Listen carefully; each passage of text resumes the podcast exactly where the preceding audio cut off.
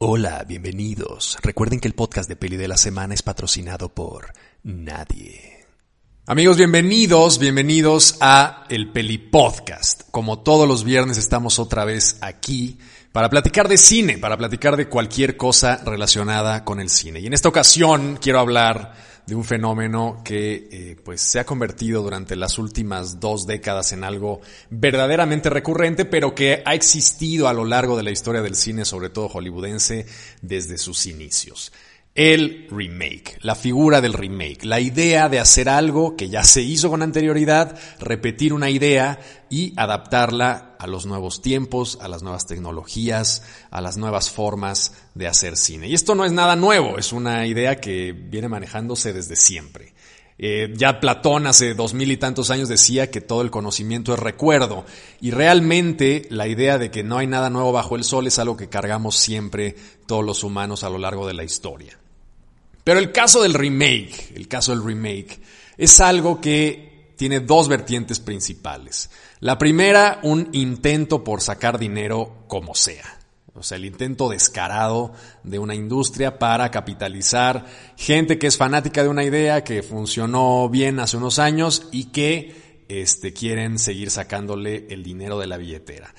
Caso claro de todo esto, que es un caso que a mí me parece francamente indignante, o bueno, patético por decirlo menos, es esta idea de los remakes de Disney actualizados a live action films. ¿Por qué queremos ver El Rey León actualizado, eh, una película que es de animación o que era de animación? Ahora animada por computadora. Ya ni siquiera hay el intento de decir, no, bueno, es que mira, este, va a haber actores o es una película que puede aportarse algo nuevo a la historia precisamente porque eh, la actuación de una persona puede dar lugar a que tengas algo diferente, etcétera. No. Es rehacer una película de dibujos animados a una película de gráficas por computadora, que me parece una puta locura por decirlo menos. Y un flagrante intento nada más de capitalizar dinero, ¿no? Es la faceta más bestial y más salvaje de estas empresas que les vale absolutamente madre que algo pueda este, mejorarse o que la gente pueda emocionarse por algo nuevo o que haya algún intento por elevar el arte cinematográfico a algún lado que no sea la puta taquilla y la venta de palomitas, ¿no? Podrías decir, no, bueno, mira, es que también se hicieron remakes de este Mulan o se hizo el remake de El genio, ¿no? De Aladino. Pues sí, ok, está cagado ver a Will Smith este, interpretando al genio y yo esa sí me la chuté en el cine y todo. Caí. Pero realmente vale la pena hacer ese tipo de manifestaciones. Es siempre el remake algo negativo. Un poco este programa o este podcast, lo que intentaré hacer a lo largo de él es dar las diversas opciones y las diversas formas en las que se ha ejecutado la figura del remake a través de los años y veremos que realmente no siempre, no siempre es algo que tenga poco sentido o que genere algo detestable. Hay películas que, cuyos remakes a veces suelen ser ligeramente mejores o que sus reinterpretaciones se miran a través de otros ojos. Entonces, partiendo del asqueroso comportamiento de Disney, que yo lo detesto totalmente y creo que Disney es una de las empresas más peligrosas, a pesar de ser de las empresas más cute, este, o aparentemente cute y aparentemente incluyentes. Cuídense amigos, cuídense por favor de la gente que se quiera pasar de incluyente o que se quiera pasar de buena onda. No hay nada, ese no es un comportamiento humano, ¿no? O sea, el comportamiento humano natural es ser medio hijo de puta, moderado, tal. Ahora, si tienes tú un fulano, cuídense mucho de los fulanos que son los aliados y los, no, no, no, yo eh, lucho a muerte por esta causa y, y la igualdad y tal, porque muchas veces detrás de esos pensamientos o detrás de esas manifestaciones como muy explícitas de activismo o muy explícitas de mírenme qué bueno soy, se ocultan cosas verdaderamente perversas. Y ese creo yo que es el caso de Disney. No me vayan a censurar los de Disney, Espero que no escuchen este podcast, pero creo que es así, como muchas otras empresas que lo que más les importa es hacer dinero y que sus manifestaciones políticamente correctas están encaminadas precisamente a hacer dinero. No a cambiar el mundo, no a mejorarlo, sino a hacer dinero. Ahora, dejando de lado los remakes de live action de Disney, que los detesto con toda mi alma, creo yo que hay diversas razones por las que se pueden hacer, pues, por las que se puede hacer un remake. Y que hay unas válidas y otras no tanto. Por ejemplo, cuando tienes una película de hace 60, 70, 80 años, cuya historia es una historia clásica de la literatura que quieres volver a rehacer, ¿no? El caso del hombre invisible. El hombre invisible es una novela de H.G. Wells que escribió en 1897 y que fue adoptada no solamente por la cultura popular en cuestión de cómics, en cuestión de este, novelitas, cuentitos, su, su trama original, la trama de la novela, se remakeó en mil facetas distintas, entre ellas la película de James Whale, este, creo que de 1930 y algo, 1933 por ahí, este, y de ahí el cine, las caricaturas, todos los medios audiovisuales adoptaron como un gran leitmotiv a H.G. Wells y a su hombre invisible. Ahora, en el 2020 tenemos este remake con Elizabeth Moss, que a mí me parece que está muy bien porque renova, incluso aunque no estés de acuerdo con la trama, porque hay mucha gente que dice, ay, políticamente correcto, a mí me gustó mucho la película. Se me hace una película muy brillante, con un plot twist formidable, en que el hombre invisible es un personaje, es una especie de abusador, este, de su pareja, la pareja escapa y entonces le aplican la peor forma de gaslighting posible, que es esta idea de que está loca precisamente porque ve a un hombre invisible, pero en realidad el, el ex marido o la expareja la está acosando brutalmente este, con un trajecillo que tiene de invisibilidad. Y entonces nadie le cree, creen que está loca. Entonces es un giro muy brillante que se adapta no solamente, que adapta no solamente la ciencia ficción de H.G. Wells a una nueva frontera, este, sino que también renueva la historia a través de una modernidad asociada a una serie de problemas nuevos que tenemos, este, encontrados con el abuso, este, digamos, de, de, la, de las mujeres en el ámbito doméstico, ¿no? Entonces, realmente ese es un gran remake. Se vale hacer ese tipo de remakes. Ojalá todos los remakes fueran de ese calibre, ¿no?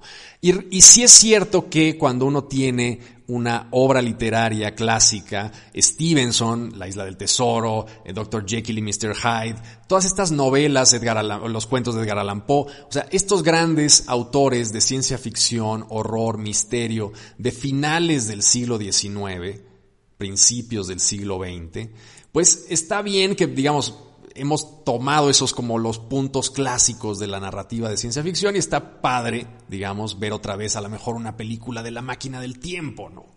Este que es una gran novela también. Entonces, renovar este, con la mirada de un futuro, de un presente ya este, mucho más avanzado en cuestiones tecnológicas, está padre porque puedes utilizar los conceptos clásicos del viaje en el tiempo asociados a nuevos problemas y a nuevos conflictos sociales, este, a nuevas dinámicas de población, a nuevas dinámicas citadinas o del campo, lo que tú quieras, ¿no? Puedes reflexionar con, sobre muchas cosas en torno a los puntos centrales de una idea que se generó hace décadas o siglos incluso, ¿no?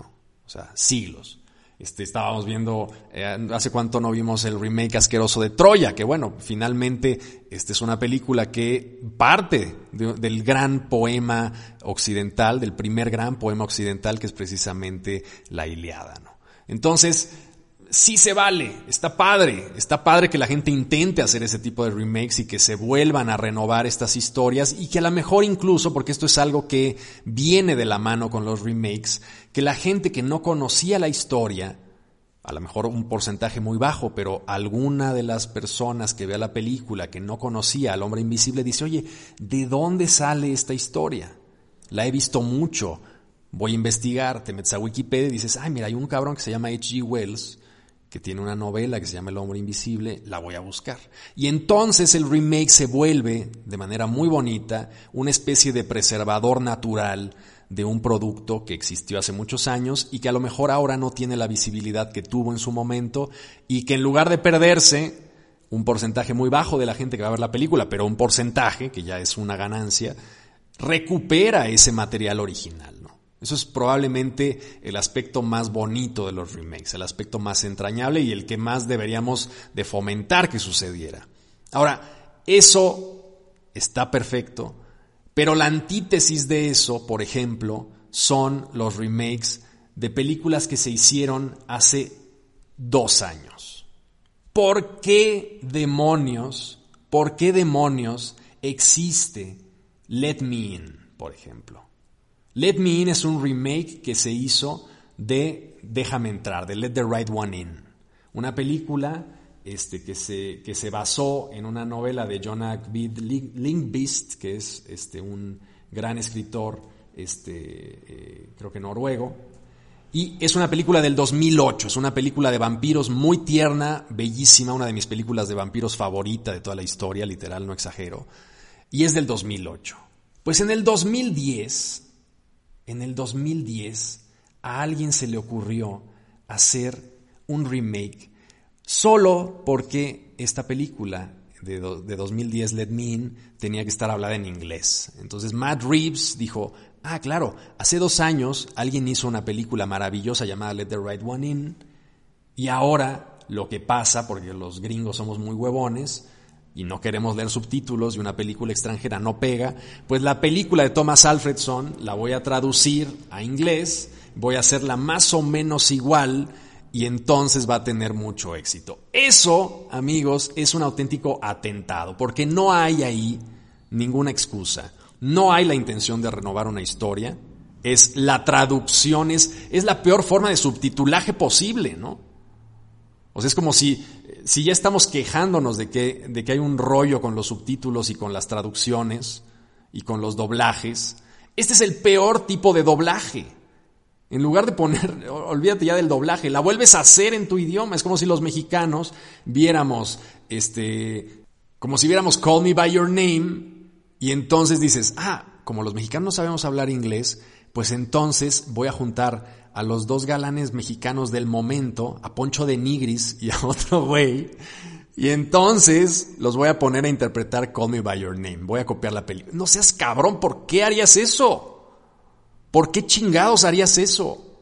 Y entonces lo que sale es una película bastarda que no es Let the Right One In de Thomas Alfredson, que Thomas Alfredson es un, un grandísimo director, y tienes un, Frankenstein extraño que es en parte medio adaptación de la novela original, pero con los cánones de la película, y no sabes bien qué chingados está.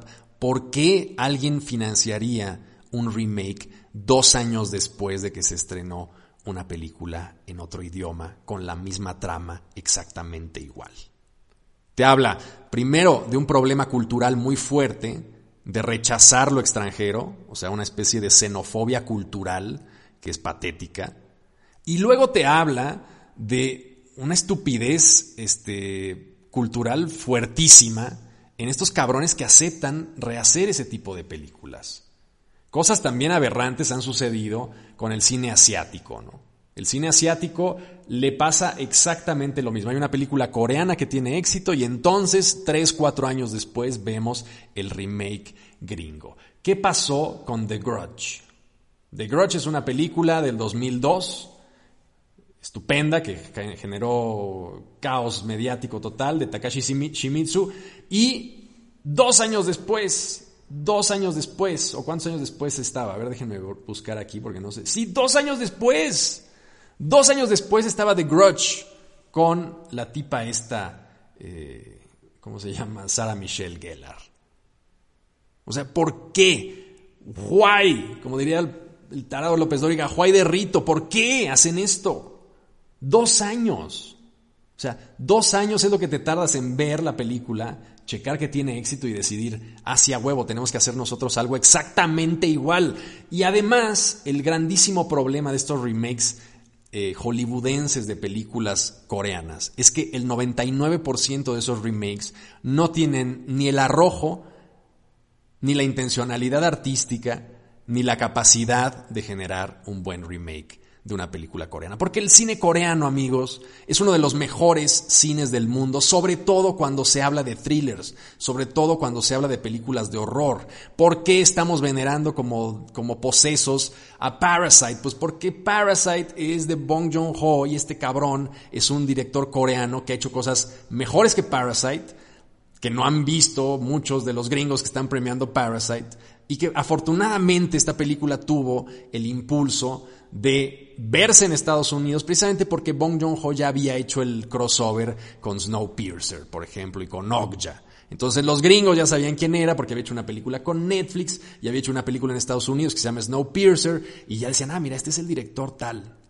Y entonces cuando saca su siguiente película que vuelve a Corea donde lo dejan hacer lo que le da la gana, y no tiene que estarse preocupando porque Netflix le diga, no, mira, no hagas así la película, vamos a pasar unas, unas, este, unas pruebitas para que eh, veamos qué le gusta a la gente y qué no. Y mira, muévele aquí, cámbiala acá, muévele por acá. Y cuando lo dejan hacer, cuando regresa a su pueblo natal, a su tierra, ya con dinero y con fama, y le dicen, haz lo que te dé la pinche gana, pues hace Parasite y es una película formidable, ¿no? Lo mismo le ocurre a Park Chan-wook. ¿Por qué todo el mundo conoce a Park Chan-wook ahora? Bueno, pues porque hizo Old Boy primero, que fue un exitazo, una grandísima película basada en un cómic padrísimo también, una trilogía, bueno, lo venden ahora en tres tomos, que se los recomiendo, este, que incluso este es un caso interesantísimo porque Old Boy de Park Chan-wook es una de las pocas como, como adaptaciones de cómics que es mejor que el cómic. Porque el final del cómic, para, no les voy a hacer el spoiler, pero el final del cómic de Old Boy a mí me parece una patraña. Y el final de Old Boy de Park Chan-wook con este giro argumental tan descabellado de un embarazo ficticio. Bueno, no les voy a hacer el, plot twist, pero es muy brillante y es muy potente. Desbanca completamente al final del, del cómic. Pero no voy a divagar. El chiste es que a Park Chan-wook lo conocen en Estados Unidos porque se fue, se tuvo que ir a Estados Unidos a hacer una película con Nicole Kidman para que lo tomaran en serio, para que la gente viera quién era este asiático que venía y decía, ay, mira, ese es el güey de Stoker. No, cabrón, es el güey de Old Boy y de mil otras películas de la trilogía de la venganza, cabrón, pero no lo conoces porque no te has metido. Y entonces ese es el grandísimo problema del público estadounidense y de los públicos grandes públicos de alrededor del mundo que consumen realmente lo que Hollywood vende. Entonces, para que te valides como, como director, tienes que irte a Hollywood a validarte. Y eso es una tragedia tremenda. ¿Y qué pasa? Park Chan-wook regresa a Corea y hace la que para mí gusta es su mejor película, que es The Handmaiden, que, es, que es una cosa verdaderamente increíble, alucinante. Es una película formidable, formidable. Entonces, Volvamos a lo de los remakes. Esa es la gran tragedia de los remakes. Y Park Chan-wook sufrió también de esto cuando Spike, Spike Lee se le ocurrió hacer un remake de Old Boy, que dices, no seas mamón. Al menos lo hizo 10 años después, pero dices, no, Spike, o sea, no, güey. Además Spike Lee, que no tiene el menor, la menor capacidad probada para hacer un thriller de la capacidad de Old Boy, ¿no? Spike Lee es un gran director de otros temas, ¿no? Y no es tan versátil realmente, ¿no? Es un director que si lo sacas de su zona de confort, te hace mamadas precisamente como Old Boy, ¿no? La versión creo que es de 2000, 2013, ¿no? Que dices, no, güey, con Josh Brolin, madre mía. Entonces, realmente, otra cosa terrible, ¿no? De las pocas, de las pocas cosas que han salido bien en los remakes hollywoodenses pasados por el agua, este, los remakes más bien este, asiáticos pasados por el agua hollywoodense o, filtrados por este filtro chaquetón de Hollywood, es The Departed, que es la película que le dio precisamente el Oscar a Martin Scorsese como mejor director, que es una película que original, bueno, que se estrena en 2006, pero que es un remake de una película coreana de cuatro años antes que se llama Juego Sucio. O sea, ¿por qué se hace esto? Bueno, porque se hace. Y la adaptación de Scorsese no es mala, es una adaptación que funciona, tienes a DiCaprio ahí dándolo todo, este, realmente es una película con un buen elenco, Matt Damon, Jack Nicholson, Mark Wahlberg, o sea, realmente es una película con un gran elenco que le echaron ganas para hacer el remake y que funcionó tan funcionó que se llevó premios y que bueno, no, los Oscars no son garantía de calidad de nada, pero sí es uno de los pocos, poquísimos casos en que la reinterpretación de un concepto que acaba de estrenarse hace relativamente poco, en este caso este, cuatro años, funciona. No debería de ser así, porque realmente no hay una excusa para rehacer una historia original de hace cuatro años. ¿no? O sea, no hay una excusa, no hay una excusa. Entonces, sobre todo cuando no cambias el centro de la, de la historia, ¿no? que prácticamente estás rehaciéndola tal cual, blanquizando y occidentalizando a los personajes. Ahora que estamos tan en el rollo de lo políticamente correcto, debería darnos horror este tipo de prácticas, precisamente porque es sustituir a los actores racializados de otras razas, a actores asiáticos, actores este, de cine africano, que se hacen mucho menos remakes, pero se llegan a hacer, por actores blancos, o por actores que conocemos, o por actores famosos, o por actores... Está mal. O sea, moralmente, éticamente es reprobable el hecho de hacer un remake de una película coreana de hace dos años solamente para que la gente gringa no tenga que leer subtítulos y para que salga Leonardo DiCaprio en el papel de un actor asiático. ¿No? En lugar de decir Hollywood, miren, señores, vean esta película tan chingona que salió hace un año. Vamos a meterle lana. Vamos a estrenarla en grande. Vamos a decirle a la gente que la vea. Y sacamos campañas y la mueves, pero no, Hollywood no opera así. Y no opera así precisamente porque es su inversión. O sea, porque lo que quieren es maximizar la inversión.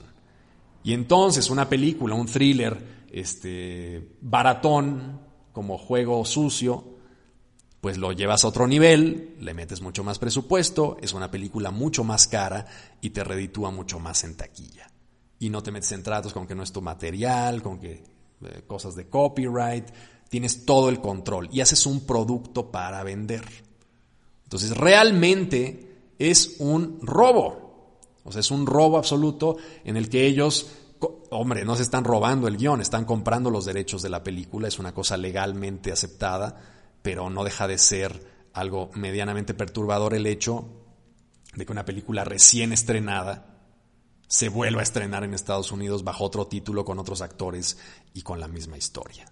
Ahora, lo único cierto, lo único verdaderamente cierto es que esto es un negocio y se hace porque la gente está dispuesta a pagar dinero por ver estos remakes. Pónganse a pensar cuáles son las películas más esperadas o cuáles eran las películas más esperadas del 2020 o las películas que generaron más conversación, más controversia, de las que más se, las que más se publicitaron.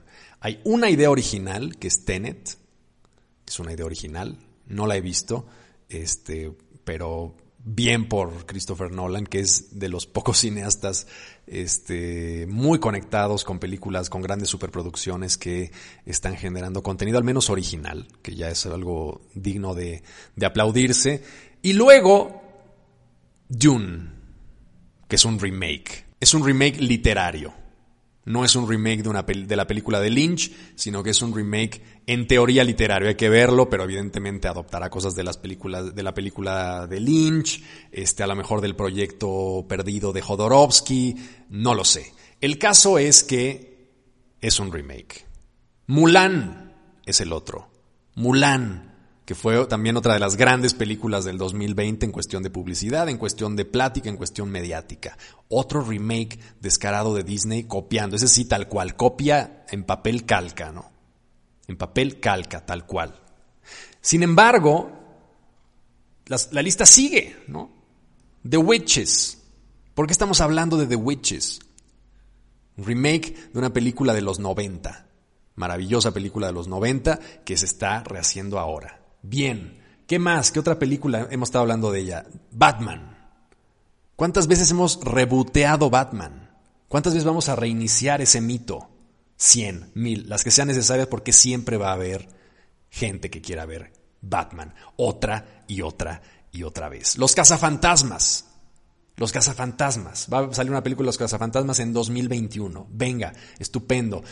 Rebeca, esta adaptación de la novela de Daphne du Maurier, no sé cómo se pronuncia, espero que así, eh, que hizo Hitchcock en 1940 y que ahora la vuelve a hacer Ben Whitley, que me parece un gran director, pero que se me hace que, al menos por lo que vimos, este, no sé si sea el mejor director para, para Rebeca.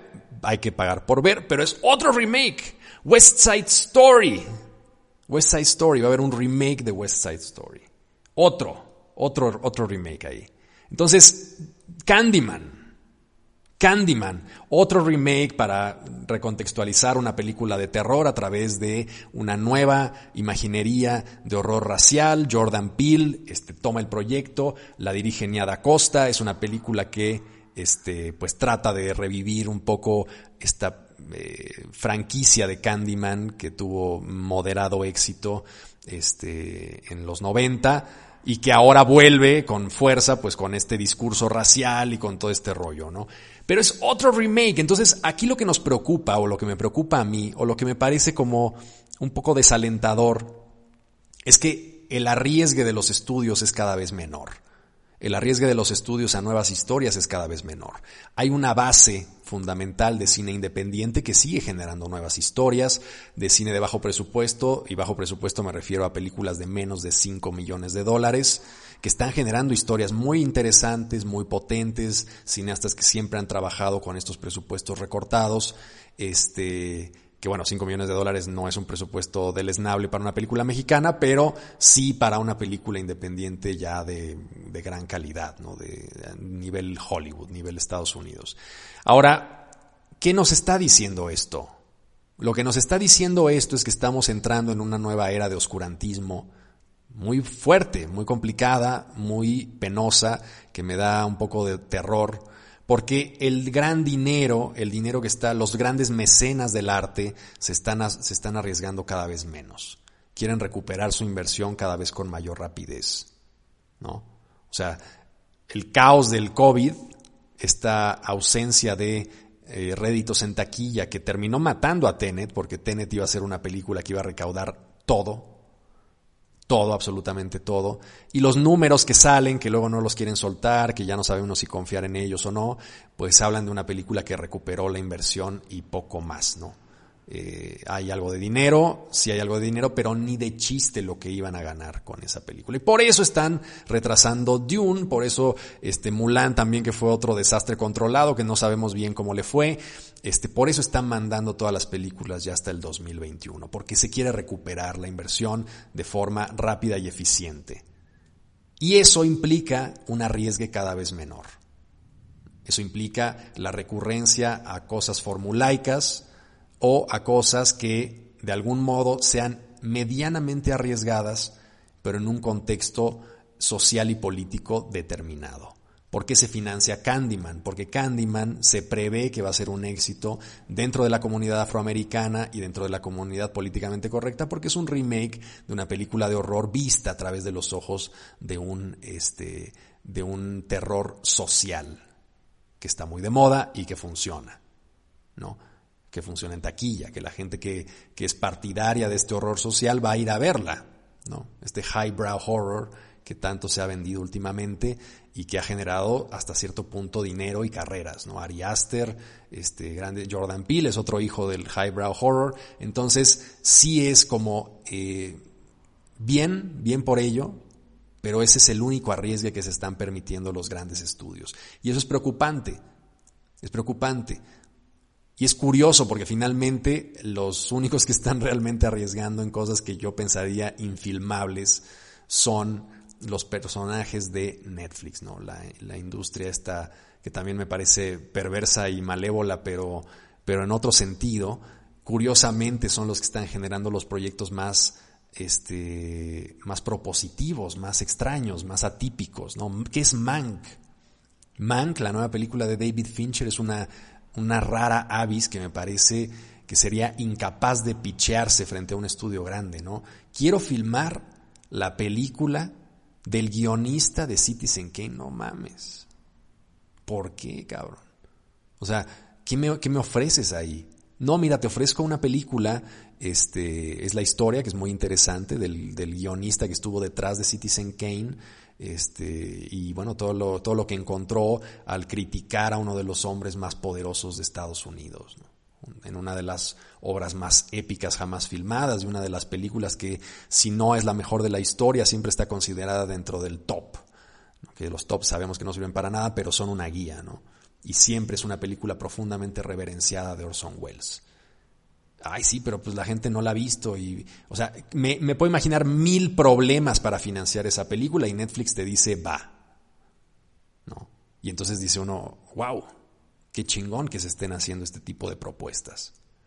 Y así, o sea, realmente los streamings, las cadenas de streaming están salvando en buena medida estos proyectos más arriesgados, que, tristemente se ven solamente en funciones muy limitadas este, y en la pantalla de tu casa, que evidentemente no es la forma más óptima para ver una película.